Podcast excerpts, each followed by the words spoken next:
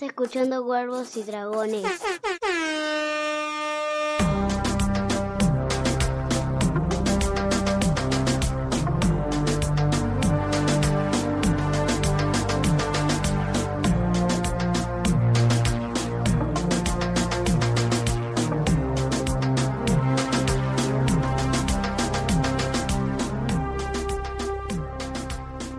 ¿Qué tal amigos? Sean bienvenidos a una nueva entrega de Guargos y Dragones, el podcast de Radio de Babel en el que hablamos sobre Juego de Tronos que aún no empezó. Han pasado dos largos años desde la última vez que nos escuchamos en este canal. ¿Cómo estás, Paola? Hola, ¿qué tal? ¿Todo bien? Todo bien, hace mucho que no me paro, no me siento delante de un micrófono, pero bien. ¿Extrañaste el podcast? Sí, mucho más extrañé la serie. Eso te iba a preguntar, ¿cómo, ¿cómo viviste este...? Tendríamos que haber controlado antes de grabar cuánto tiempo pasó exactamente, pero bueno, el año pasado no hubo serie, así que fue, podemos decir que fueron dos años, fue un poco menos en, en cuanto a meses, pero estos casi dos años que estuvimos sin Juego de Tronos, ¿cómo lo viviste? Eh, bien, eh, encontré un sustituto, me puse como loca con un juego en el celular, ¿Qué juego? eh, God Conquest, así que estoy con eso a full. Me cuesta un montón, pero bueno, ya. ¿Sirve como reemplazo o no? No, es un paliativo nada más. Ajá. Bueno, eh, Ah, y ahora tengo el libro. Bueno, sí, ahora, ahora, te, ahora te pregunto. Nos hemos dado cita aquí porque ya está arrancando la temporada, está arrancando el año, no la temporada de Juego de Tronos, sino la temporada de podcast. Sabemos que cuando arranca Juego de Tronos, eh, la podcastfera hierve, salen podcasts por todos lados. De hecho, ya hubo algunos que salieron. Estuve escuchando el especial de Marcianos en un tren sobre justamente el libro Fire and Blood, eh, Fuego y Sangre, que... mm, Fuego y Sangre, ¿no? Porque tiene dos títulos parecidos, Martin, eh, me confundo. ¿Cuál es? Bueno, estuve escuchando el especial que hicieron con spoiler y todo, reseñando el libro. Muy bueno, muy entretenido. También hicieron un especial eh, El oso y la doncella, que sacaron hace algunos meses el especial de final de temporada, de la temporada pasada, eh, bastante fuera de tiempo. Eh, los muchachos del oso y la doncella, en el que nosotros, yo ni me acordaba, habíamos enviado un audio con participación. Eh, bueno, bastante demorados Mikel y, y, mm, los chicos del oso y la doncella. Nosotros el especial de final de temporada que dijimos que íbamos a hacer, nunca lo hicimos. Hubo gente que me lo pidió por Telegram enviándonos mensajes personales, así que te pedimos mil disculpas. Si no me equivoco es Noemí la persona que me decía, ¿cuándo sacan el especial? ¿Cuándo sacan el especial? Y después se aburrió y no me lo pidió más. Bueno, estuvo el especial de final de temporada del oso y la doncella con audio de todos los podcasts. Hubo un especial de las Goonies, a quienes les quiero pedir especial, eh, una disculpa muy especial porque pidieron audio, pidieron que todos les mandemos audios y nosotros no le mandamos. Vos ya sé que no le mandaste porque yo no te dije nada. Ah, pero... que conste en actas. Pero bueno, pedirles disculpas porque la verdad que me olvidé y cuando estaba escuchando el podcast, eh, muy cariñosamente Silvia dijo que estaba enojada conmigo porque no le había mandado el audio y a pesar de eso mencionó nuestro podcast igual, así que Silvia, Nadia, Marta, mil disculpas por no haber mandado el audio y bueno, intentaré devolverles la gentileza que tuvieron cuando puedan. Y bueno, eh, Radio Invernalia de La Constante, de los amigos de La Constante, también sacaron un especial hace poquito analizando el teaser. Algo que nosotros no vamos a hacer, no vamos a analizar el teaser, que es algo que se estuvo haciendo. ¿Qué te pareció de, todas maneras el teaser, Pavo? Eh, me gustó. Me, ah, me puse nerviosa. Sí, eh, te pone en tema porque aparte, bueno, son imágenes. El debate era si eran imágenes sacadas de la serie, el debate que tuvimos entre nosotros, si eran imágenes de la serie o era un spot directamente filmado para la televisión. Bueno, finalmente eh, yo estoy casi seguro que es un spot filmado para televisión porque no... eh, habían hecho en otras temporadas también los spots con las cabezas cuando estaban en la casa de negro y blanco y otras cosas también que la filman especialmente para la temporada. No era un teaser con escenas.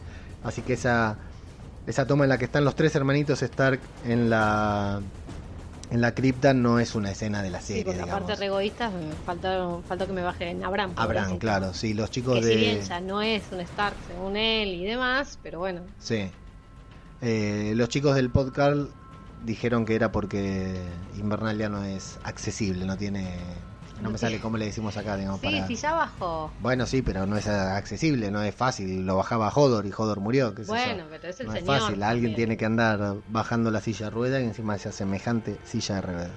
Así que bueno, no vamos a hablar del teaser, salvo mencionar lo que nos gustó. Estamos esperando el tráiler a que se dedique. Tuvimos un pequeño adelanto también cuando fueron, si no me equivoco, los Globos de Oro, en el que eh, la veíamos a Daenerys siendo recibida por Sansa en Invernalia.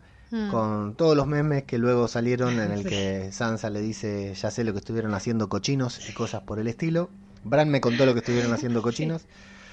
Y bueno, se esperaba que hubiera algún tráiler de Juego de Tronos en el Super Bowl, pero no hubo nada, hubo apenas una propaganda divertida, un comercial, no sé si de cerveza o de qué, que la verdad que no, no aportó nada, en el que solo aparecía una falsa montaña, la montaña, un personaje imitándolo. Y nada más, no se sabe mucho.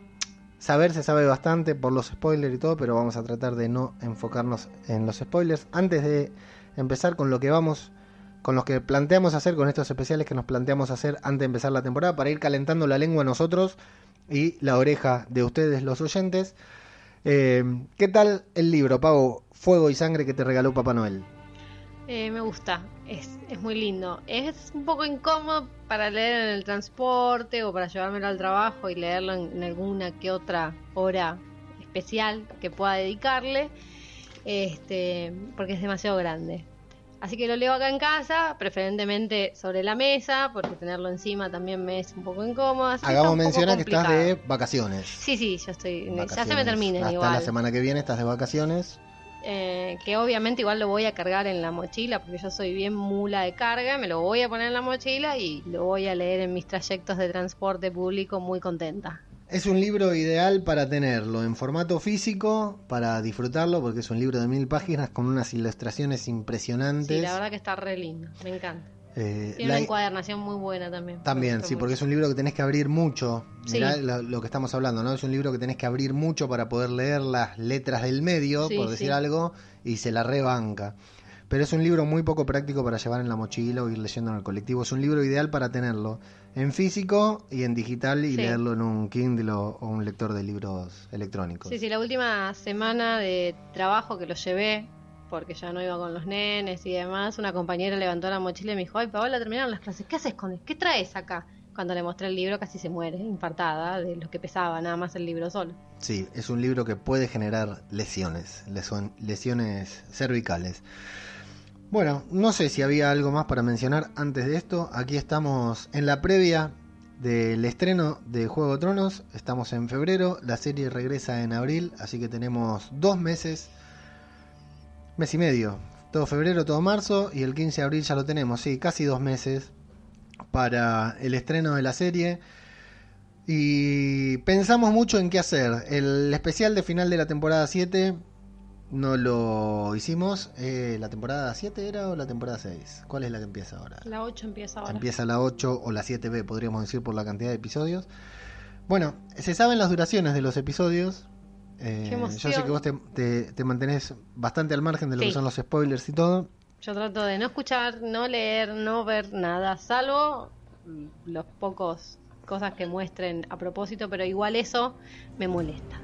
Hay un... Están las duraciones. eh, algunos episodios van a durar 60 minutos creo. Bueno, ahora lo voy a buscar y lo vamos a arreglar. Y hay varios episodios de 80 minutos, así que vamos a tener tres o cuatro lunes que vamos a ir muy cansados a trabajar el día lunes. Sí. Pau. Sí, la verdad que sí. Espero tener muchas horas curriculares para poder reponerme de- del insomnio de la madrugada. Porque encima después de ver un capítulo de Juego de Tronos queda el debate, no es que lo ves y te vas a dormir. No, y no, probablemente No, y. en alguno que otro quedemos bastante amargados Ay, como para poder conciliar Sí. el sueño de manera tranquila. ya me lo han hecho más de una vez, así que no lo van a dejar de hacer ahora. ¿Qué esperas para el final? No en spoiler, no en historia. ¿Qué esperas? ¿Qué, qué final? eh, voy a decir algo que iba a decir. Iba a arrancar con esto y me olvidé. Estamos eh, esperando el final de una etapa histórica en la televisión mundial. Nunca pasó. Hay- algunos que van a decir que sí, que con otra serie o lo que fuera. Nunca pasó lo que está pasando con Juego de Tronos. Que el final de una serie sea un acontecimiento mundial de tal importancia. Eh, se cierra una etapa enorme para, pero no solo para la televisión, para la televisión, para las series, sino también para todo esto. Esto, lo que nosotros hacemos, el podcast, este podcast, pensá que podríamos decir que es la segunda temporada que tiene y es su segunda y última temporada. Está terminando este podcast, estamos terminando. Empiezo y termino. Exactamente, eh, pero bueno, el mundo del podcast, no solo el nuestro, sino el de todos los demás, es un mundo que convoca a mucha gente, hay mucha gente que lo sigue, lo escucha, pero es un mundo chiquito. Pero en cuanto a blogs, revistas, informaciones, eh, youtubers, eh, en cuanto a, lo que son los medios de comunicación actuales, los tradicionales, cuentas de Twitter, de Facebook, de Instagram, que se dedican a seguir a Juego de Tronos, está terminando algo que, bueno, sabemos que no va a terminar del todo por los spin-offs, pero esta serie que, que está llegando al final, eh, este final que vamos a tener, no solo por lo que vamos a, hacer, a ver en pantalla, sino por lo que representa, por lo que se va a mover a nivel redes sociales y todo, es realmente histórico. Sí, la verdad que sí, es, es increíble. O sea, hacía mucho que, no me pasaba con una serie, nosotros somos de ver muchas series, pero esto de poder compartirla con, con alguien más era muy difícil porque no todo el mundo se enganchaba. Y sin embargo, voy a laburar y me, puedo sentar con mucha gente, una más metida en el tema que otra, pero que uno se puede sentar y hablar y, hilar sus propias eh, situaciones, no, no se me había dado todavía. Siendo una serie que si bien es de temática popular como la literatura fantástica o las cuestiones estas medievales, eh, su temática, su argumento, las cosas que pasan a lo largo de la serie, sus tramas, no son necesariamente aptas para todo, para todo público.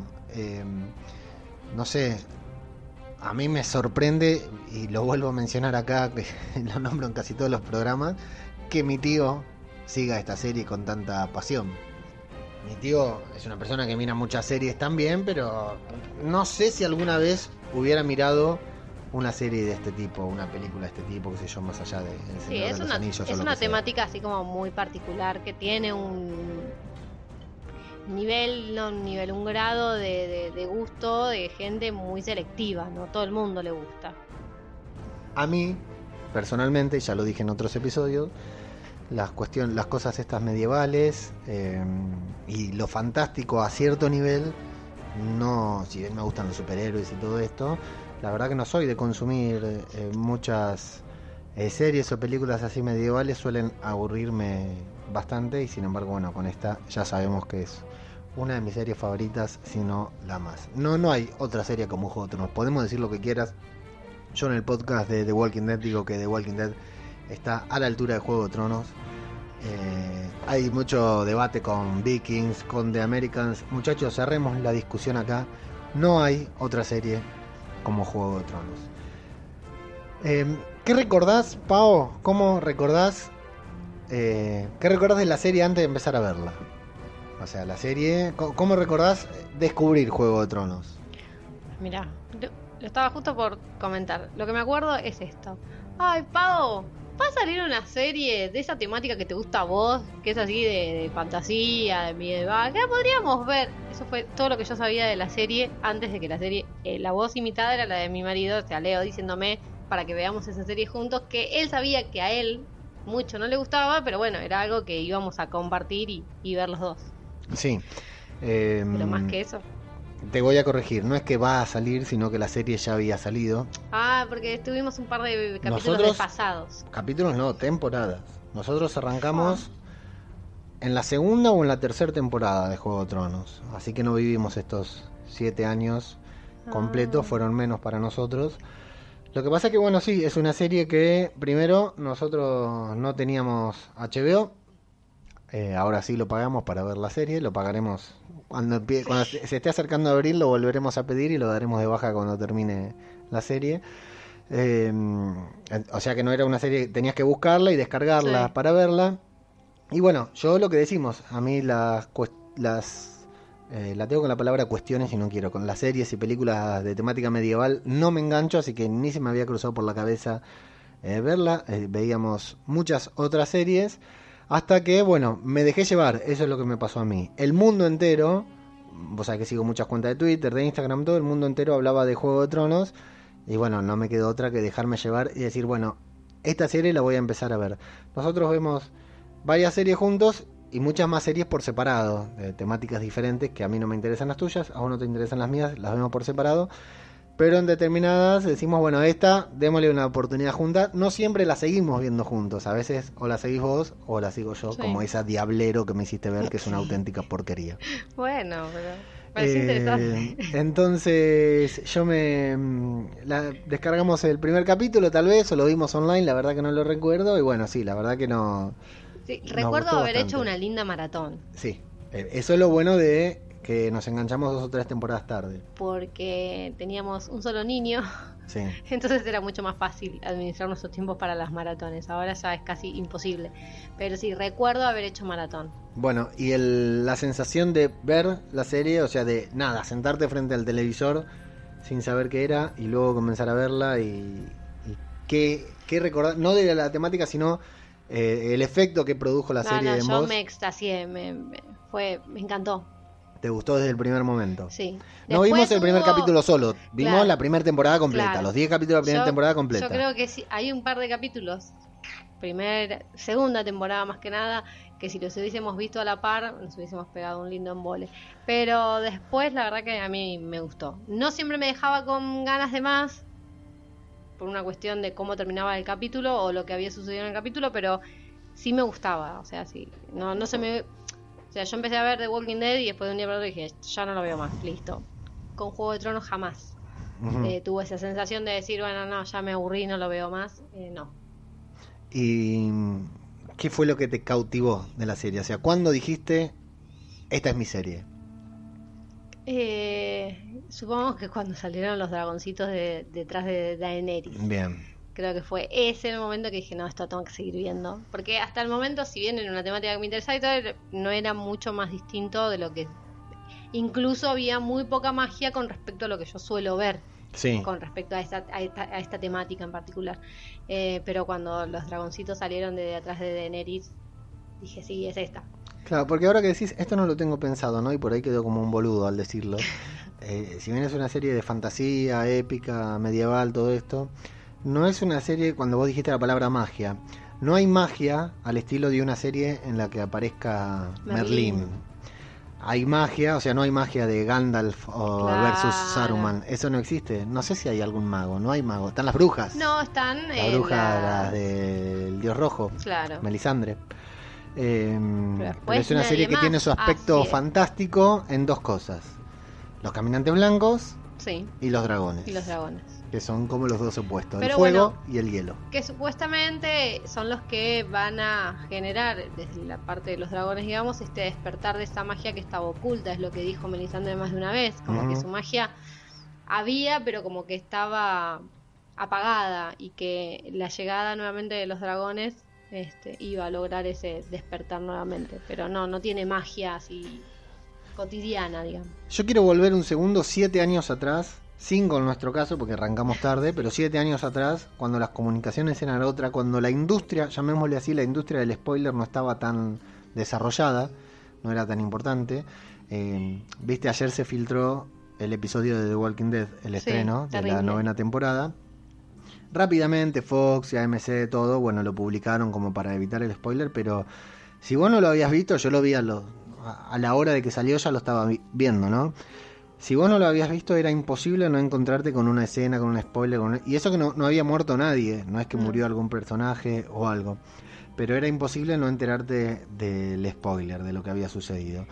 Eh, hace cinco años y hace siete menos no era así, porque las redes no eran lo mismo, se cuidaba más el spoiler, eh, no, no te exponías tanto a, a lo que era. No, pero las últimas temporadas, nosotros, eh, que, que cuando antes de tener HBO, el premium, Sí, o sea, sí. que lo veíamos el lunes recién. Sí, el lunes, exacto. O sea, el lunes a la sabíamos- noche. Claro, ya sabíamos que eh, del domingo. Te tenías que 10 de la mantener al margen de las redes No sociales. podías entrar ni Sí. a Facebook. Yo me acuerdo que yo iba a trabajar y Claudia, que es una mi vicedirectora, La vicedirectora de la escuela en la que Claro. trabajas. es una genia, una capa. Este, me dice, ay no, hoy a la mañana entré a Facebook. Y le digo, ¿para qué entras? Le digo, si sabes que algún boludo, le digo, va a abrir la boca por, por placer nada más, por decir, mira cómo te cago, la vi primero y te digo lo, todo lo que pasó. Creo que también es una cuestión de, de- de- del otro, digamos. A mí, yo no ando contando lo que pasó si sé que el resto no lo vio, pero se perdió eso, me parece. Bueno, lo que pasa es que ahora lo que se busca son clics y likes.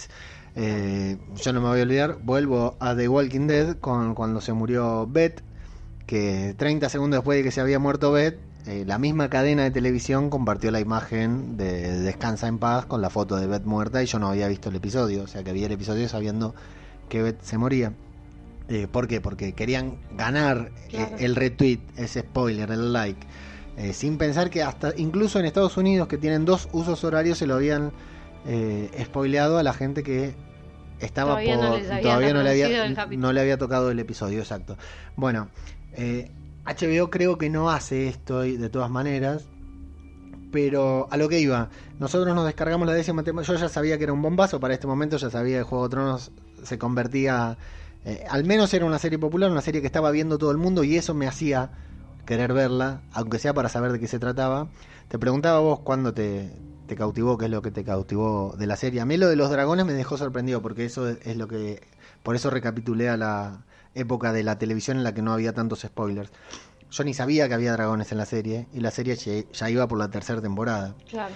Entonces cuando Daenerys aparece ahí con los dragones, eh, me quedo sorprendido. Digo, ¿qué mierda estoy viendo? O sea, no entendía qué tenía que ver los dragones con eso que... con todo lo que habíamos visto hasta ahora de caballeros, de espadas, de duelo, de justas. Sí, porque aparte también es una serie bastante política. Claro, exacto, o sea, sí. tiene una temática y un fondo muy político. Sí, sí, de, sí, de- de traiciones, de lobby, de... Muy peronista. No sé si tanto, pero bueno. Eh, pero tiene eh, la temática más fuerte. Como le dice el de... Estuvimos viendo los videos de, Ay, youtuber sí. argentino que se llama Te lo resumo así nomás, que hace breves mucho. resúmenes de todas cuestiones populares y tiene, la verdad que si no lo vieron, búsquenlo, te lo resumo así nomás.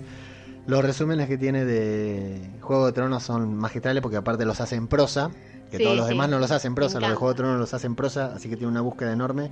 Un genio, Jorge se llama, es un crack, un absoluto crack. Y habla de la, la rubia populista, La cuando rubia habla de, de Daenerys, sí. es un fenómeno. Sí, me encanta. Lo que pasa es que sí, hace muchas referencias argentinas, digamos. Sí, pero se entiende igual. El argentino es universal. La política argentina, la, idios- la idiosincrasia argentina es, Sí, es, es popular.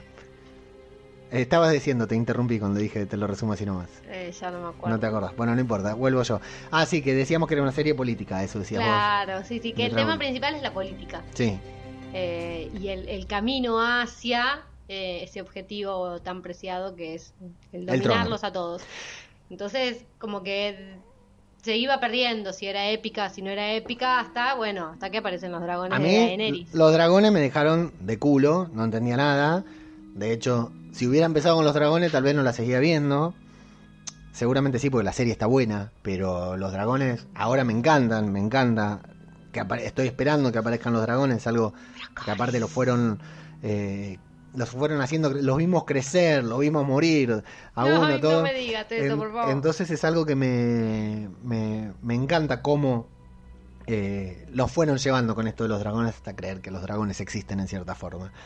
Pero sí, me resultó cuando Daenerys se prende fuego y no se prende fuego y aparece con los dragones, digo, pero ¿por qué? ¿Qué tiene que ver? Luego cuando uno revé la serie ya va viendo muchas pistas que había, todo, que el fuego, el, el- me acabo de tirar el mate en vivo y en directo en un podcast.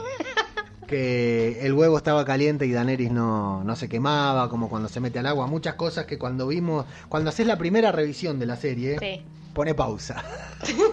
bueno, si notan un cambio en el tono de voz es que me volqué el mate encima y me estaba quemando vivo, tuvimos que parar. Eh, no recuerdo qué estaba diciendo exactamente. A mí te preguntaba vos qué era lo que te había gustado de la serie, cautivado, en qué momento. Yo no sé en qué momento la serie tiene un principio que a mí me apasiona. Eh, Es una de las cosas que más me gustó de la serie, que tiene zombies. Mm. A mí eso que después que lo dejan de lado en casi toda la primera temporada, Sí. pero que no- al día de hoy sigue siendo la temática más importante, tal vez, junto Sí, con la del trono. Pero yo cuando la el esa escena inicial de la serie detrás del muro, que empieza detrás del muro con esta estos muchachos que salen Que salen a de la guardia de la noche a explorar porque está desapareciendo gente y se encuentra como esos esos cinco minutos antes de la primer de los primeros títulos ya me convencieron de ver la serie. Todo lo que viene después en ese primer episodio, tal vez no me gustó tanto. Hasta- no es que no me gustó tanto. Si la serie no hubiera tenido esa escena inicial, era una serie más para mí. Claro.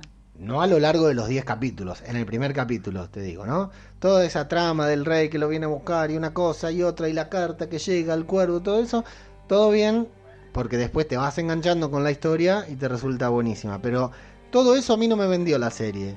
A mí la serie me la venden esos primeros 5 minutos con los caminantes blancos, con bueno, el chabón. porque es una temática que a vos te. Claro, sí, sí, por eso te digo, por eso te más. preguntaba qué te había gustado a vos. En esa, en esos cinco minutos yo supe que esa serie la iba a ver hasta el final. Después Claro. me cagaron, entre comillas, porque me encanta la serie. Con sino que estoy diciendo, me estoy volviendo cinco, cinco años atrás a, a la persona que era en ese momento sin saber nada de la serie. Eh, eh, en el primer capítulo me, me- me enamoró eso y bueno, y el final del capítulo cuando Jamie lo tira a Bram, digo así, pero... eh, O sea, ves a dos tipos que son hermanos cogiendo y a Jamie que lo tira a Bran, eh, ya ahí realmente te das cuenta que es una serie eh, que merece que le prestes atención. Pero bueno, el principio y el final del capítulo son las dos cosas que a mí me enamoraron, me convencieron a seguir viendo esa serie. Y bueno, después por supuesto que la historia es excelente. Y volviendo entonces a lo que hablábamos antes de los spoilers, antes de que la industria del spoiler sea lo que fuera, hoy sería imposible que en una serie pasara lo que le pasó a Ned Stark en el episodio 9 de esta temporada No, no. y que no nos enteremos. Nosotros vimos, llegamos a ese capítulo sin tener idea de lo que iba a pasar. No, no, para yo lo peor es llegué a ese capítulo apostando todo a Ned. Vamos, Ned, yo te banco, sos un grosso, dale que va. Y le cortaron la cabeza a la mierda. Es realmente, e- ese es el momento, hay varios momentos a lo largo de la Mm. serie, pero ese es el momento. En la primera temporada, bueno, yo en todo este, hablamos de lo que hicimos en el tramo de que, eh, desde que terminó la, la temporada anterior hasta esta, yo me leí el libro de la primer, el, el primer libro Sí. del Gordo Martin. La verdad me encantó, buenísimo, para complementar con un par de cosas, me encantó la forma de escribir que tiene maravillosa. Hay varios que me dijeron no lo sigas leyendo porque después eh, los otros libros no son tan buenos. Ah, Pero este libro, el primero, eh, me, me encantó. Hay varios momentos, decía, no sé por qué dije lo del libro, en que a lo largo de la serie, de que va cambiando, te va cambiando lo que estás viendo, te resignifica todo lo que estás viendo, pero esa muerte de Ned, Ned Stark es imposible haber visto, haber llegado a ver la, tem- la primera temporada dos años después y que no nos enteremos. O sea, Sí. es, es increíble haber podido sorprendernos de la muerte de Ned al haberlo visto. Lo mismo que pasó más adelante, que lo tocaremos en otro programa esto, con la muerte de John. Que era algo que estábamos viendo y no podíamos creer. Bueno, pero ahí sí ya pagábamos HBO, creo. Sí, sí, sí, sí. Lo Pero, veíamos en el claro, sí, sí. Si no hubiese matado un par. en Ahí ya ese spoiler ya se empezó a correr enseguida, Claro, sí. ese Pero, sí. Pau, pensemos en una cosa, que ya lo mencionamos esto. Había gente que ya había leído el libro. Yo me acuerdo leer, Sí. leer un usuario de Twitter que se llama... Bueno, Faba, es un tuitero conocido acá eh, en Argentina, fanático de Juego de Tronos, fanático de Sir Barristan Selmy. Que Faba cuando, me acuerdo que lo uno de los primeros tweets que leí, porque me fui corriendo a leer Twitter cuando murió John, fue, bueno, bienvenidos al lugar en el que nosotros los esperábamos. Una cosa así puso el tipo, porque hacía varios años que el tipo ya sabía esto y eh, lo bien que habla esto de los lectores, que no Bueno, habían spoileado. Pero es. Son dos mundos distintos. El mundo del, del que lee que, que el que ve una serie en televisión. O sea, había, hay muchas cosas que igual no son consistentes entre la serie y el libro porque es así. Sí, ¿Se entiende? son diferentes, sí. Eh, pero bueno. Pero sí, los libros son mucho más viejos que la serie. Sí, sí, sí, pero bueno, eh, dos eventos dramáticos, ni que hablar de la boda roja, ni que hablar de la boda púrpura y de tantos No, no, otros que fueron muriendo. miles de cosas que, Pero es, que primero in- los querés matar porque no puedes creer. e- es increíble haber llegado a ese momento sin spoiler. Y bueno, para mí la muerte de Ned Stark realmente... De hecho, volvimos a ver el capítulo hace poquito. No el capítulo, el momento. Sí. hace poquito y estaba viendo eh, que en ese momento los creadores de la serie, lo- los, directores, el que dirige el capítulo, como que nos quiere dar, cuando vos estás viendo la serie, si, si la ves con, te, te haces una lobotomía y volvés a ver el capítulo, crees, porque yo no me acuerdo lo que sentí cuando la estaba viendo, salvo la confusión, el desconcierto de que le corten la cabeza. Pero en los segundos previos a que le estén cortando la cabeza, que vos la ves a Aria que llega, lo ves a Ned que mira hacia un lado, hacia el otro, como, como si fuera, o sea, acostumbrado a consumir series norteamericanas, vos crees que el tipo de ahí se va a salvar. Que va a venir un helicóptero, por poner un ejemplo de, de Walking Dead, o que el tipo va a sacar un puñal del tobillo Sí, hablando del fanservice, ¿no? Y lo, claro, y los va a matar a todos. En la serie te quieren hacer creer, cuando vos lo, si volvés a ver la muerte de Ned Stark, en la serie te quieren hacer creer que Ned se va a salvar. Y sin embargo, como corresponde, no se salva porque no había manera de que se salvara. Si, si Ned se hubiera salvado en ese momento, está bien que no se tenía que salvar porque Martin nunca pensó, nunca tuvo en mente salvarlo. De hecho, lo que quería era eso, que creamos que Ned era, porque aparte de eso era lo loco, Ned era el afiche, era el póster, era la imagen de la sí, serie. Sí, sí, era todo. Lo sigue siendo al día de hoy. Vos pones Juego de Tronos y lo- una de las primeras imágenes que te aparece son las de Ned Stark. Y el- la importancia que tiene en la trama, ni hablar. Pero el gordo nunca tuvo pensado eh, que se salve. Ahora, eh, la serie te quiere, te quiere hacer creer que el tipo se, se iba a salvar. Si Ned Stark se hubiera salvado, hubieran cumplido con nuestras expectativas, que es lo que nos querían hacer creer, esta serie con dragones y zombies hubiera perdido todo tipo de credibilidad. Sí. Porque lo más creíble en ese momento era que Ned no pudiera salvarse. Sí, qué sé yo, depende. Robin Hood estuvo para sí se salvó de todas. Es- el género lo permite. ¿Me hablas de la Robin Hood de del de Gladiador o de la otra? No, no, no, Eh, bueno, en fin, entonces, eh, Juego de Tronos regresa en abril y la idea, en esta pequeña introducción de media horita que hicimos hablando de la serie, teníamos muchas ganas de hablar de la serie después de tanto tiempo. Eh, la idea es repasar eh, las siete temporadas que vimos hasta ahora. Ya estuvimos repasando un poquitito la primera, sobre todo más que nada en las sensaciones, en lo que pensábamos, en lo que sentíamos cuando la veíamos por primera vez. Esta serie de HBO que cambió la televisión para siempre. I am Eddard Stark, Lord of Winterfell, and Hand of the King. Sir Ilyn, bring me his head.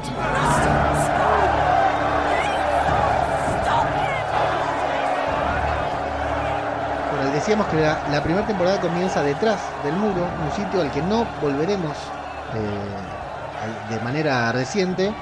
Ya no hay muros. Eh, ya no hay muro, sí, sí, pero estamos en la primera tempo- temporada. ¿eh? Enfoquémonos en la primera temporada No como si la gente no hubiera visto. No, no, es, es algo imposible.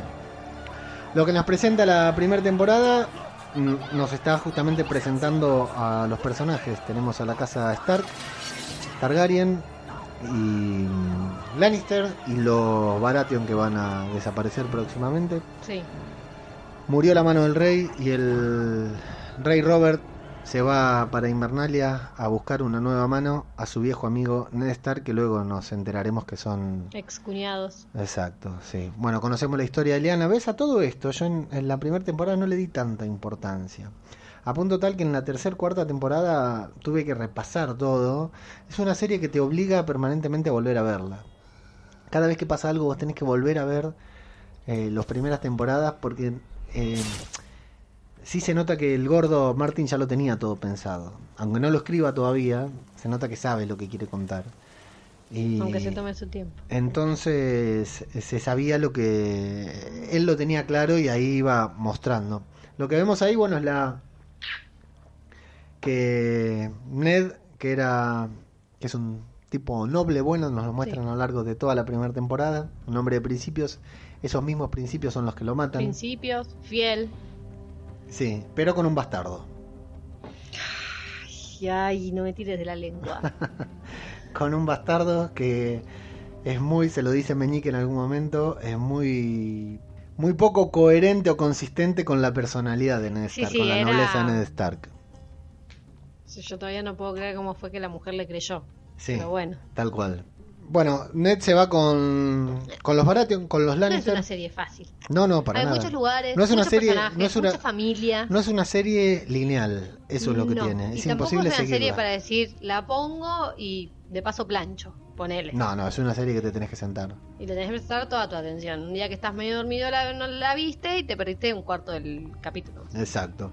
Los que nos, pre- nos presentan, decíamos, es la casa Stark, que va a ser la protagonista. Para nosotros sí, ¿no? Es nuestra casa favorita. Sí, sí, es nuestra casa favorita. Eh, es una. Nos presentan a la casa Stark, que es una casa noble, está en el sur, en el norte, Sí. en el, la puta madre con los hemisferios que tenemos nosotros acá en el sur. Es porque por En el- Argentina, por en el sur, hace nieve, frío, claro. sí. Para mí, los Stark acá viven en Ushuaia.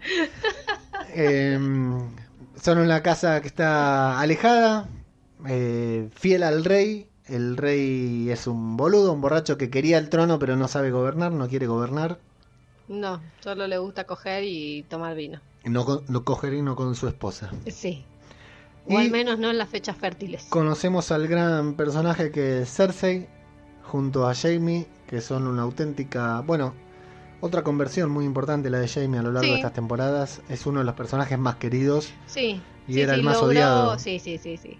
Logró dar vuelta eh, la sensación del público, al menos acá. O sea, ahora solo me quedó odiar a, a Cersei, que el resto de los Lannister o están muertos o se pasaron a- al bando correcto. Este, entonces, sí, la verdad que hizo una buena conversión. Le llevó su tiempo, Sí. pero bueno, Sí, y tuvo que pasar muchas cosas. De hecho, hasta perdió una mano. sí. Que parece simbólico, pero no lo es, sí. digamos, fue importante. Eh, bueno, ya sabemos cómo es la movida. Stark se va con el rey, empieza eh, la mano anterior, la mano que Ned iba a reemplazar, que eran tres amigos, John Arryn, eh, Robert Baratheon y Ned Stark. La mano anterior, John Arryn, que murió supuestamente de un infarto o algo, de fiebre, por fiebre murió. Sí, Eh, había sido resultado envenenado. Terminamos enterándonos que la que lo envenenó fue Cersei. ¿Y por qué lo envenenó? Porque Jon Arryn estaba investigando, estaba leyendo el libro de los linajes. Que, oh casualidad, los Baratheon son re morochos, morochos. Los pibes les salieron todos rubios, Joselete. Eh, ahí hay una cuestión de Claro. genética que no estaría funcionando. Sobre, señores. confirmada porque al no haber exámenes de ADN, eh, Jon Arryn encuentra varios bastardos de, Bar- de Robert Baratheon, entre Todas ellos, con putas, obviamente, ninguno una señora de casa. entre ellos el maratonista Gendry. O el remador. el mara- maratonista y sí, hace Sí, triatlón, remo, sí, maratón Puede y todo. participar en los próximos Juegos Olímpicos sin ningún tipo de problema. porque no se había inventado la bicicleta aún.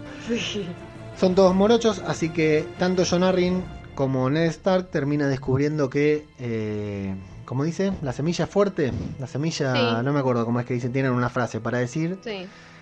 Lo que lo lleva a Ned a enfrentarse a Cersei, a, a decirle a Cersei, bueno, ya sé cómo es la movida, ya sé que el chico este que está usurpando el rey, cuando el, el usurpando el trono, cuando Baratheon muere. Yo de- creo que ahí se pasó de, de fiel. Se pasó de noble, sí, sí. porque un pelotudo. Tendría que haber jugado. Ned no jugó. Ned No, no. quiso ir por la derecha, Sí. por la justicia, hacer las cosas bien. Me hace acordar a Cantero, el presidente independiente, que se quiso enfrentar a las barras sin mafia y perdió.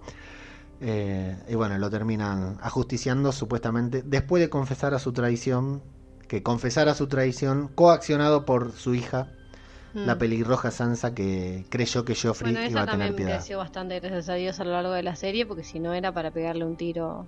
Bueno, se, se- Ned se enfrenta a la reina, le dice que descubrió su secreto, la reina no se lo niega y termina hurgando una traición, una movida, como luego entenderemos que se mueven todos en Juego de Tronos, entre Meñique y todos los demás. Lo, lo meten preso y lo terminan ajusticiando, termina muriendo, como contábamos en el episodio 9 de la primera temporada, Baelor. Hablábamos de Cersei. A Cersei la conocemos como la reina. Vemos que es una reina bastante hortiva, que se lleva bastante mal con el rey, Baratheon, en el primer, el capítulo. Ni bien llegan a Invernalia, el rey quiere ir a visitar las criptas porque estaba enamorado de una tal Liana, que luego nos enteraremos que era la hermana de Ned. Sí, no solo enamorado, o sea, había comenzado una relación. Y Liana se iba a casar con Baratheon. Sí, sí, pero creo que a Liana no le preguntaron. No, obvio, pero Ah. ninguna, sí, a nadie le preguntaron. Así era. Iban a unir las casas Stark con, Con la Baratheon. Baratheon, pero Eliana los cagó y se fue. Con el Targaryen. Se fue con el Targaryen. Eso aparentemente desató la, la guerra. Eso fue lo que convirtió a Robert Sí. en el, Ay, una guerra en el usurpador. Sí, sí, bueno, pero desató la guerra. Eso desató la guerra. Por eso Robert fue en contra de los Lo Targaryen. que desató la guerra fue que el Baratheon no se, no se quedó tranquilo con que Lyanna le dijo no, gracias, paso. Y le dijo, sí, no, me la secuestraron. Y la mina estaba re feliz donde estaba. La, la, la liana estaba bien ahí donde estaba. Así que, mm, bueno, pero todo esto nos vamos enterando a lo largo, muy en cuentagotas a lo largo de toda la temporada. Lo que vemos es que Robert estaba enamorado de Liana, sigue enamorado de Liana, o sea, no, no superó su pérdida aún y no tiene buenas migas con la reina, que tiene tres hijos rubiecitos, Rubio de unos ojos celestes. muy parecidos a su propio hermano, porque luego nos vamos a enterar que son hijos de Jamie. Como vemos en el final del primer capítulo, que los encontramos ahí. Para ese momento, Pavo, en el final del primer capítulo, cuando los vemos hacer- en la torre a Cersei y a Jamie, y Jamie que lo tira a Bran diciendo las cosas que hago por, am- por amor, todavía no había entendido que los dos eran hermanos. No me extraña, Sí. no me extraña. a este, veces voy un paso atrás. Sí, es un poco todo más lento. Lo que pasa es que no era, no, eh, no era algo que no fuera a suceder. Si bien, oh, incesto, qué feo, qué mal, pero era una cuestión normal esto de que las reinas, como se casaban porque no les quedaba opción, porque tenían que unir las casas, tuvieran otros amantes. Bueno, Lo que no estaba bien visto es que esos hijos, que todo el mundo, o sea, que, que incluso ella sabía que era bastardo, tuviera el derecho legítimo de acceder a, a la corona. Pero bueno, no es la primera vez que... Sí, o sea, pasar. el tema es ese. Casi todo el mundo sabía que era que entre los hermanos se acostaban. Era un deshonor, para la- no era algo normal, era un deshonor para la familia, porque a Tywin le molestaba bastante. Sí, sí, porque no solo para la familia, sino para la, la, la religión que ellos Claro, profesaban. sí. Y eh, fundamentalmente, claro, no eran hijos del rey y tenía Claro. acceso al trono. Joffrey iba a ser. Tienen la intención de, bueno, Ned acepta convertirse en la mano del rey, se tiene que ir de Invernalia. eh, y tienen la intención de casar a Sansa, la hija mayor de los Stark, con eh, Joffrey, el príncipe heredero. Sí, no sé si todos tienen. Ella, Robert. ella quería Sí, sí, y bueno, Robert quería unir las familias para Robert que quedara quería unir las todo entre claro. familia. Y la estúpida de Sansa que dijo, ay, sí, qué lindo, soy una princesa. El tema es que durante todo esto, entre muchas otras que estamos tratando de resumir en las historias más importantes, porque luego hay decenas de historias más chiquitas e importantes también que van a tomar importancia en, en otras temporadas, como El Perro, La Montaña, Sí, eh, son- Beric Dondarrion, todos personajes que aparecen en la primera temporada y que dejamos de lado. Y te, los, te lo mostraron así, como al pasar, muy como mirá este segundón, le pagué unos pesos más para que diga tres o cuatro líneas y sin embargo después fue un personaje muy importante. Exacto. No creo que hayan aparecido tantos personajes que no fueran relevantes a la historia. No, no, no, la verdad que no. O sea, está en la primera temporada vemos a, a Barry Stanselmi que renuncia a, a la Guardia Real. Sí, porque Joffrey lo, lo quiere ningunear, lo quiere hacer jubilar en cierta forma, y se va con Daenerys. sí. Y yo cuando Barry Stansel me aparece con Daenerys, no sé si dos, tres temporadas después, no sé Sí, cuánto sí, tiempo después aparece, capaz que es enseguida, pero a mí se me hizo largo, no me acordaba quién era, tenía que preguntar acuerdo, quién era, me acuerdo, tenía me que preguntar quién era porque no me acordaba. Eh, bueno, y el tema es que en Desembarco del Rey, mientras Ned eh, investiga todo esto, el rey borracho sufre un accidente de casa que al final termina no siendo un accidente, sino un asesinato. Y eh, le hace eh, redactar su testamento, su última voluntad, sí. diciendo que Joffrey es quien, que- quien tiene que gobernar, que Ned tiene que ayudar a gobernar a, a Joffrey hasta que sea... Por mayoría de edad. Pero Ned, en lugar de poner de nom- el nombre de Joffrey Baratheon, puse el, El verdadero. el heredero legítimo Sí. o algo así, porque tiene pensado traer a Gendry, imagino, o alguno de los baratos al trono. Bueno, el rey se muere, Joffrey eh, asume el Sí. reino, es coronado como rey, y ahí se pudre todo porque lo matan a Ned todo, bueno, y, y estalla otra guerra porque están los hermanos de eh, Robert, eh, se me fue el nombre de. Stannis, Stannis. Vive, Stannis vive, la lucha sigue. Stannis, a quien no vemos morir en pantalla, entonces hay gente que todavía dice que está Yo vivo. creo que está bien.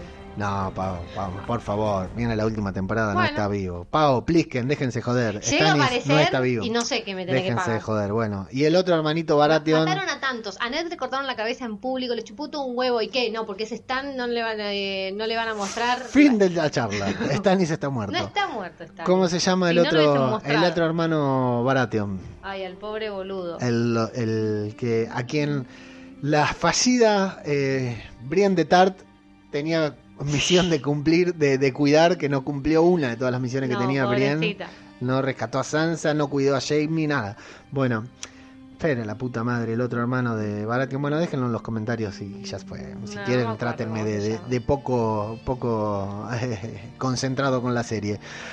Eh, los dos se reclaman como legítimo rey, entonces se arma una guerra ahí entre ellos todo. Pero el problema también está al otro lado del mar angosto, porque allí en Pentos la tenemos a una pequeña, muy dulce, muy rica, muy bonita Daenerys Targaryen. con- No, porque te lo mostraron en pelota. Toda la primera temporada, Daenerys lo único que hizo fue pasearse en pelota. Eso fue otra de las cosas que me cautivó la Claro, serie, las escenas de sexo imagino. y de desnudo y fundamentalmente los dos pechos turgentes y redondos de. Daenerys Targaryen. Eh, un saludo a... Todo porque los que escriben son machistas. A nadie pone un buen pito ahí. ¿Cómo que no? El perro mostró su pito. Ay, qué asco. Hubo un actor ahí del teatro que mostró su pito también que tenía una verruga. No, un asco. Fue muy, asco. muy, muy jugada la serie. Estuvo. no. Bueno, Muy desagradable. eh, tuvimos al... Ahí la tenemos a la pequeña Khaleesi que la quieren casar con un monstruo, la quieren casar con Aquaman, un increíble Khal Drogo que es una bestialidad. Decía algo vos de los pechos de Sí, no. turgentes de Sí, sí. Khal Drogo. No, la verdad que sí. Bueno, ahí está. Es una maravilla, el físico de ese hombre está lleno de memes ahora con Aquaman también, que es una bestialidad el físico del tipo. zarpado. Diciendo Está que muy bueno, muy bueno. hay varios memes sobre Jason Momoa que dicen que la masculinidad de Jason Mo- Momoa pone en riesgo la heterosexualidad de cualquier hombre y es cierto, la verdad que es, una bestia el tipo. Sí. Bueno, son imponentes las dos cosas. Eh, el físico de Khal Drogo y el de Daenerys, que no es eh, la mujer más exuberante del mundo, pero que es muy bonita, sobre todo por lo que vos decís que aparece. No, aparte aparece recontra caracterizada. La mina es morocha, Es una- aparece rubia, blanca, Sí. brillante.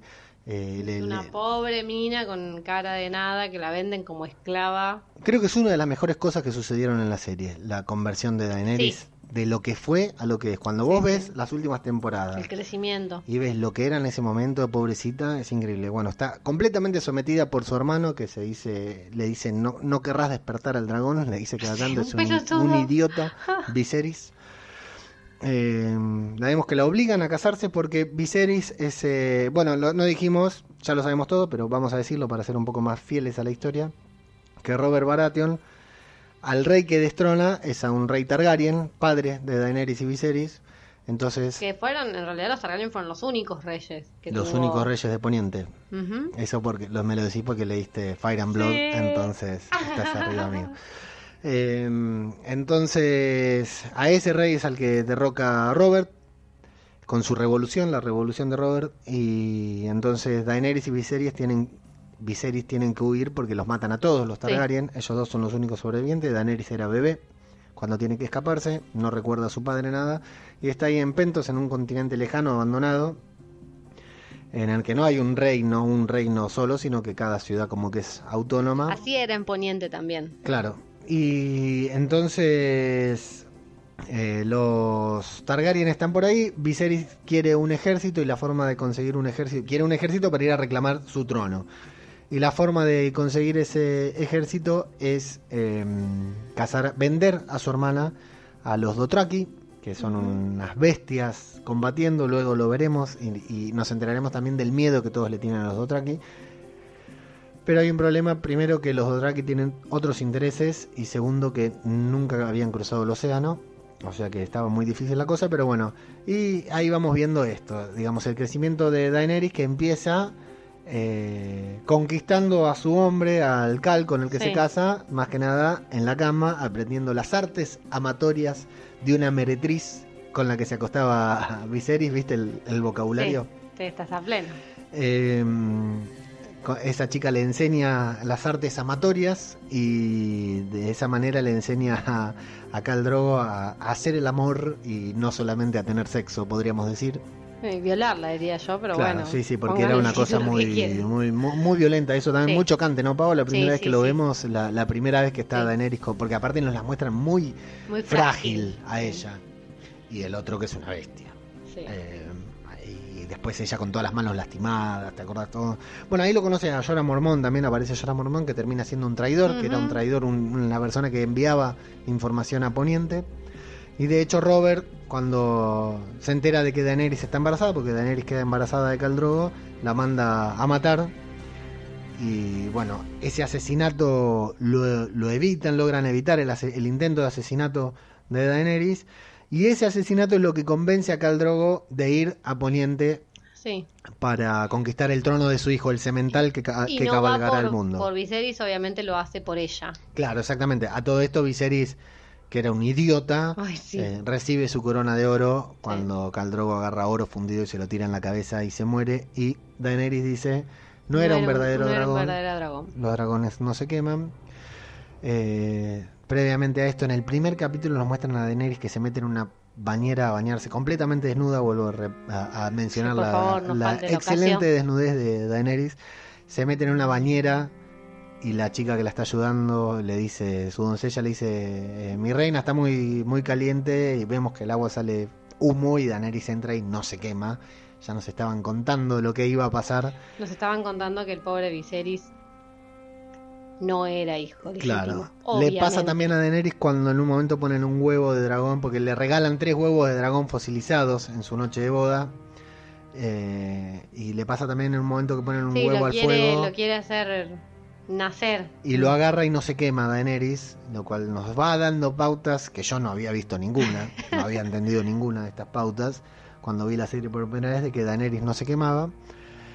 Y eh, bueno, muere Viserys, eh, Khal Drogo también tiene un problemita, hay un accidente, una riña, porque Daenerys, bueno, también ya se empieza a convertir en la evita de esos.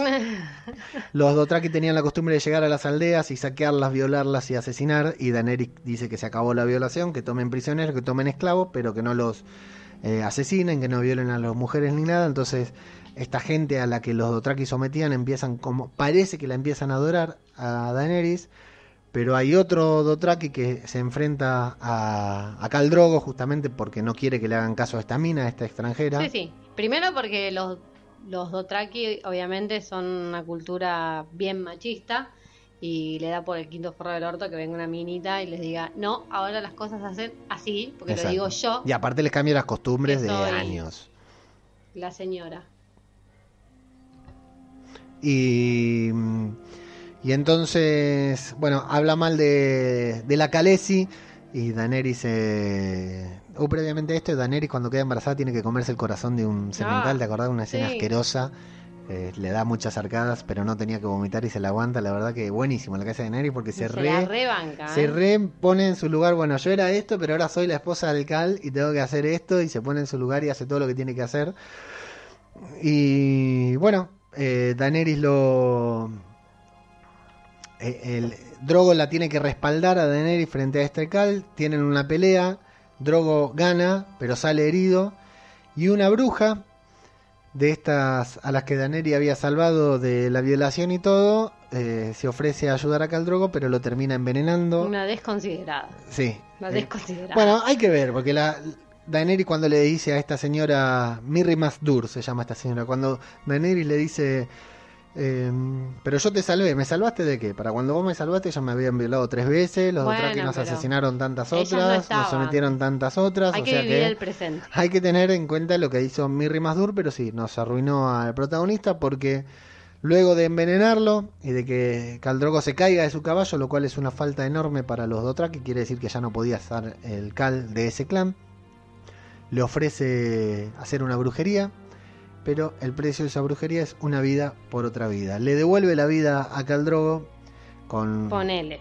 Claro, dejándolo en estado vegetativo, no muere pero queda como vegetal y le hace perder a Daenerys el embarazo de su hijo, el semental que cabalgará el mundo. Que en ese momento no gustó, estuvo mal y qué sé yo, pero bueno, pongan, veamos que si no ahora no podría llevar a un verdadero Targaryen al trono. Exactamente.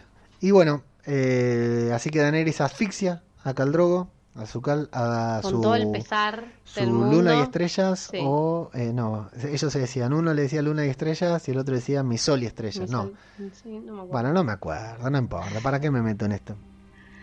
Y ahí es lo hace una pira donde prende fuego a Mirri Mastur y se pone ella con los Y Alcal.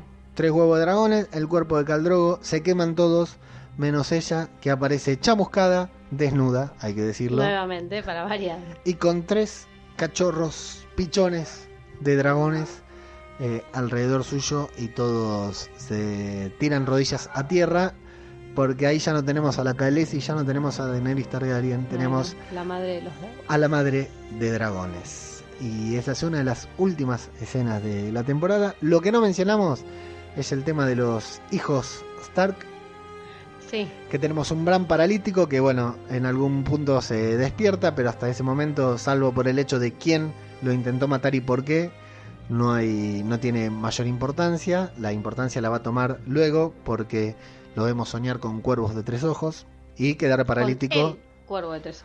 con Hay un cuervo uno de tres ojos, con un cuervo, no con el cuervo, porque no sueña con la persona, sueña con un cuervo. Bueno, pero es la representación. Exactamente. Y no sabe por qué es. Tenemos una Arya Stark que se va a desembarco del rey también junto con su padre, que es una varonera, como le dice el de te lo resumo así nomás, y una muy varonera le dice que se va con aguja, que se la regala a uno de sus hermanos, ahora decimos cuál, Sí. con su espada. Arya tiene, son dos hijas, Sansa y Arya. A Sansa le gusta coser y bordar y que le abran la puerta para ir a jugar. Sí. Y a una eh, menos. a no le gusta nada, no quiere hacer nada, quiere pelear con espada, quiere ser caballero. Arya, aunque es una mujercita. Sansa queda cautiva en cierta forma. Sí, En desembarco del rey le obligan a mandarle una nota a uno de sus hermanos mayores, a su hermano mayor, diciéndole que vaya a desembarco del rey a hincar su rodilla ante el rey Joffrey una vez que muere su padre. Pero queda cautiva ahí en desembarco siendo totalmente maltratada por el bastardo. Sí, bastardo no, bastardo no de bastardo, sino de hijo de puta, Joffrey. por las dos cosas. Es un bastardo por, con todas las letras. Y mm, Arya se escapa, logra escaparse eh, gracias a Sirio Forel, su profesor de baile, que era su profesor de espada, que se enfrenta a la Guardia Real con una Con una espada, de, madera, un crack total, Un Sirio, genio. le salva Solo la para vida defenderla a ella. solo para salvar la vida de Arya sin saber por qué. Le se escapa de ahí y es bueno, está otra cosa que hay en el momento en que muere Ned Stark, parece que Arya fuera a hacer algo, pero era claro que Arya no podía hacer nada, la salva uno de los reclutadores de la Guardia de la Noche y se la lleva con él haciéndola pasar por un niño junto a Gendry Baratheon y a Pastel Caliente. Sí. Ahí están las dos hijas de Stark, una cautiva en desembarco, uno paralítico en Invernalia, la hija, la hija menor, la hija mujer menor eh, por ahí deambulando con la guardia de la noche y... eh, John ya se había ido al muro. Sí, de John tenemos que hablar todavía. Eh, tenemos un tal Rickon Stark que a nadie Qué le importa pobrecito. y a nadie le va a importar. No, es un- una planta. Y Un eh, Rob Stark, que es el hijo mayor, al morir Ned, que era como señor de Invernalia, Sí, queda como señor de Invernalia, igual se descontrola y emprende una revolución para Sí. ir a vengar a su padre y a rescatar a sus hermanas junto a Catelyn Stark, la madre eh, vieja de mierda también que nunca que supo querer. estaba. Catelyn no, ya se había ido. Y vemos que todo el problema también ahí en los Stark pasó porque, como dicen en el teaser de esta temporada, porque Catelyn Stark no supo querer a, un, niño, que no era suyo. Ese niño se llama Jon Snow, es el hijo bastardo de Ned Stark, que supuestamente cuando se fue a pelear la pelea, la guerra de Sí. Robert, lo tuvo con alguna prostituta de ahí. Se llama John Nieve porque nació en el norte, en la Sí, nieve. sí, porque es hijo de. Es un bastardo de un señor del norte, por eso es nieve. Lo vemos un chico tímido, introvertido, bueno, con sus hermanos. Sí. Eh, por ahí lo forrea un poquitito Rob, que es su hermano mayor, Sí, pero Rob, la verdad eh, que tiene lo, un par de actitudes de mierda para pero lo respeta bastante. Sí, sí. El que lo, Lo tratan. Sacando a Rob, la mayoría lo trata como un hermano. Sansa tiene sus reparos. No, pero Sansa para con John también, claro, chota. nos muestran que no del todo. Con la que mejor se llevaba era con Arya. Sí. Con Catelyn, Catelyn lo vemos que se cruzan miradas, que Catelyn no lo quiere para nada. De hecho, cuando John va a despedirse de Bran, eh, Catelyn lo trata muy mal. Sí. Ned Stark le hace una promesa, le dice, la próxima vez que nos veamos te hablaré de tu madre. Y así fue como le cagaron la vida al pibe, nadie le dijo nunca nada. Y John, como nunca encontró su lugar, como no tenía un lugar, no era legítimo heredero, no era nada, no- nunca iba a ser un Stark, se va con su tío Benjen Que también. Lo recagó desde arriba de un puente. a la guardia de la noche a enlistarse en el muro, que es el único vínculo que tenemos de todo esto que estamos contando con los caminantes blancos que aparecen en el- la primera escena de la primera temporada. Y ahí está John en la guardia de la noche, un lugar frío, feo, solitario. En donde tampoco le es fácil encontrar su lugar. Exacto. Porque no olvidemos que la mayoría de las personas que terminan ahí en la guardia de la noche son o ladrones, o asesinos, o gente que está cumpliendo una condena que los llevan a este, cuidar el muro. Entonces la mayoría son bastante... Sí, sí, son gente despreciable. Sí, Y John es un tipo, vemos que es un tipo noble como su padre. De hecho, tiene algún que otro planteo en el momento en que se entera de la muerte de su padre de decidirse, si retirarse de, de la Guardia de la Noche para ir a pelear junto a su hermano Rob. Pero bueno, finalmente lo termina convenciendo que no. El, no me acuerdo cómo se llama, el maestre Targaryen de la Guardia de la Noche Sí. lo termina convenciendo. Y así, así, allí en el muro, John es nombrado mayordomo del Lord Comandante, Mormon. Mormón. Qué, qué vinculado que está todo, ¿no? Es con que Liana, que la ves después, con Yora, que lo viste antes. Es terrible. Y allí John eh, termina salvando la vida de Lord Mormon, de un caminante blanco que habían traído, de un muerto que habían traído al otro lado del muro, que si no me equivoco son estos primeros que vemos cuando empieza la serie, uno de estos muertos. Y si no es otro, no importa, pero es un muerto que trajeron del otro Sí, lado porque del los muro. tiempos como que no están muy bien definidos, entonces... Y al- en lugar de quemarlo, lo dejan vivo, resucita y es John quien lo salva al señor, al Lord, Command, Lord Commander Mormont, lo salva y se termina ganando la total confianza y un lugar importante en la Guardia de la Noche, aunque no todo va a ser color de rosa para nuestro querido John, No. quien se va a convertir, fíjate lo que estamos diciendo, es el único personaje que mencionamos en el primer episodio, cuando vos la ves por primera vez, John no tiene importancia, Daenerys tiene importancia. En el, primer, eh, eh, en el primer episodio vos te das cuenta que Daenerys va a ser alguien importante. Sí, o al menos como un medio, digamos. Ned también, eh, Sí. pero bueno, Ned lo terminan matando. Eh, Robert también, pero bueno, termina muriendo. Cersei y Jaime son dos Sí, personajes John importantes. le, le crearon una, una como un velo en donde el personaje si bien va creciendo y demás, pero siempre lo hace por debajo, por detrás, por, Sí. por- Y fuera del quilombo, Sí. fuera del gran quilombo de la serie, porque Lord John, sí, hasta la última temporada. sí, sí, sí, John va a estar, eh, es quien miró a los ojos del rey de la del rey de la noche, como le gusta decir todo el tiempo, vi a los ojos al rey de la noche. Sí, Y- eso y bienvenidos a Shumanji. Y, y John, hay que ver, ¿eh? vamos a hacer muchas referencias a los videos, te lo, resumo así nomás, busquen los resúmenes de Juego de Tronos, imperdibles. Y bueno, eh, John va a ser el verdadero protagonista de la serie, aunque la primera temporada sea apenas un personaje más. Hay muchas subtramas, muchos personajes menos importantes que van a terminar siendo muy importantes, muchos personajes que ni siquiera nombramos, que son importantes, son fundamentales en esta trama. Pero la idea era recapitular, hablar un poquitito de la serie para ir, como dije, calentando los micrófonos y los auriculares y ir eh, recapitulando al menos lo que se vivió en las tramas principales de la primera temporada. Todo esto se va a simplificar a lo largo de algunas de las próximas temporadas porque Sí, porque cada vez nos quedan menos personajes. porque decenas de personajes van a ir muriendo y eso es parte del encanto de esta serie. Serie que se estrena el 15 de abril por HBO. No nos olvidemos a voy de abril dormir. de contratar el premium. Siete capítulos, siete no, seis capítulos nos separan para el final definitivo de esta serie. Voy a llorar. Sépanlo. Y algunos episodios más nos quedan de este querido y breve en la historia del podcasting, este querido y breve podcast que hacemos entre nosotros dos. Ya Algo, encontraremos algo más, sí, sí, ya tenemos algunos planes que tienen que ver con anillos y cosas por el Ay, estilo para, ¡Qué lindo! para 2020. Hay que ver cómo nos encuentra la vida y dónde nos encuentra la vida en 2020. Pero por lo que nos toca ahora, por lo que nos compete ahora, estamos en el año del final de Juego de Tronos y paralelamente el año del final de Wargos y Dragones. Pavo, ¿algo más que quieras decir sobre la primera temporada, sobre la serie, sobre las expectativas que tenés? Sí, John es un genio, yo lo banco, lo reamo, nada más. Muy bien, vamos todos con John. Y bueno, ya nos, vamos a meter en las intrigas que nos dejó la, séptima temporada, porque hay muchas cosas para debatir también, pero vamos pasito a pasito. Este fue nuestro resumen, nuestro regreso.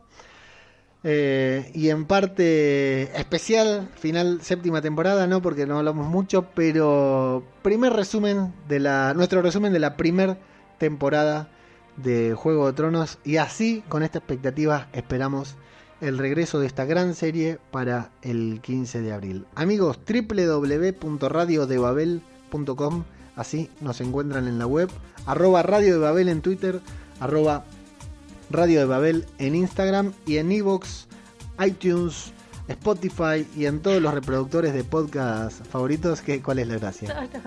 Este podcast no pertenece a la factoría Evox Originals, pero la apoya fervientemente. Somos fanáticos de esa factoría que vaya a saber quién creó. Y bueno, eh, como siempre vamos a recomendar escuchar los podcasts de El Oso y la Doncella, Radio Invernalia, Misión de Audaces en su faceta de Juego de Tronos. Eh, somos unas Gunis con Juego de Tronadas. Eh, de acá de Argentina, Jodor, Jodor, Jodor. Intronables, que también hacen los especiales de Juego de Tronos. Que meses después de escuchar cuando empiece Juego de Tronos, hará sus especiales también de Juego de Tronos. Crítica sobre la marcha, se dedica a recapitular Juego de Tronos. Están los chicos de Dragones y Camorra. No sé si ya nombré podcast de Hielo y Fuego. Y hay muchos, muchos, muchos podcasts sobre el Juego de Tronos que no sé qué carajo van a hacer el año que viene. Amigos, a todos ustedes, podcasters, oyentes, a todos los que escuchan esto, es un placer estar acá de vuelta. Pau, es un placer compartir micrófono contigo. Muchas gracias, para mí también. Así que nos estaremos escuchando en la próxima emisión que saldrá en cualquier momento. Muchas gracias y hasta la próxima. Chau, Pau. Chao, chao.